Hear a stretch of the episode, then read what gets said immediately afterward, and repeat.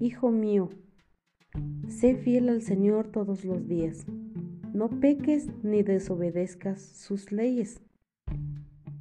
Haz el bien todos los días de tu vida y no andes por los caminos de la injusticia. Si actúas con rectitud, te irá bien en todo lo que hagas, como a todos los que practican la justicia. Separa una parte de tus bienes para dar limosna. No des vuelta la cara frente a un pobre y Dios tampoco te dará vuelta su cara. Da generosamente si tienes mucho. Da más. Si tienes poco, da menos. Pero no vaciles en dar limosna. Así te prepararás un buen tesoro para cuando tengas necesidad, porque la limosna libra de la muerte e impide que uno caiga en las tinieblas.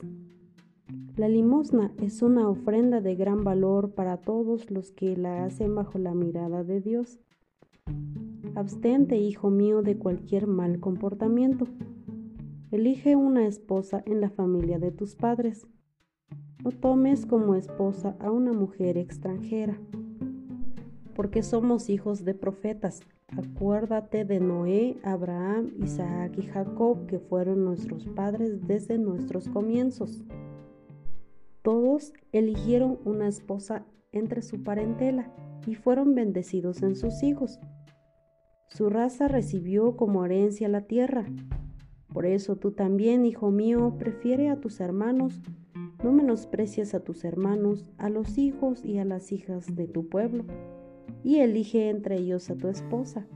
Así como el orgullo acarrea la ruina, de igual modo la pereza trae consigo la miseria, ya que la pereza es la madre del hambre.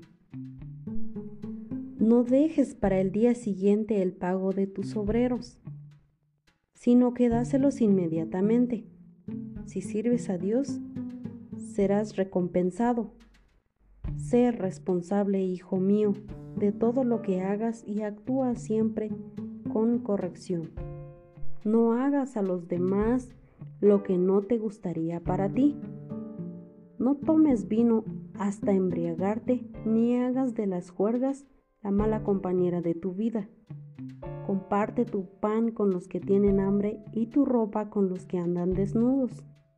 Da generosamente de todo lo que tengas en abundancia y que no te pese dar limosna.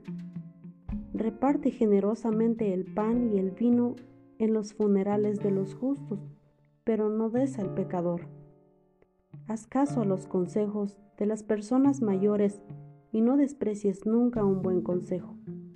Bendice al Señor Dios a cada momento, pídele que guíe tus pasos y que resulten tus obras y tus proyectos. La sabiduría del mundo no llega muy lejos. El Señor es quien da la prosperidad. Si Él lo quiere, eleva a alguien y lo rebaja hasta la morada de los muertos.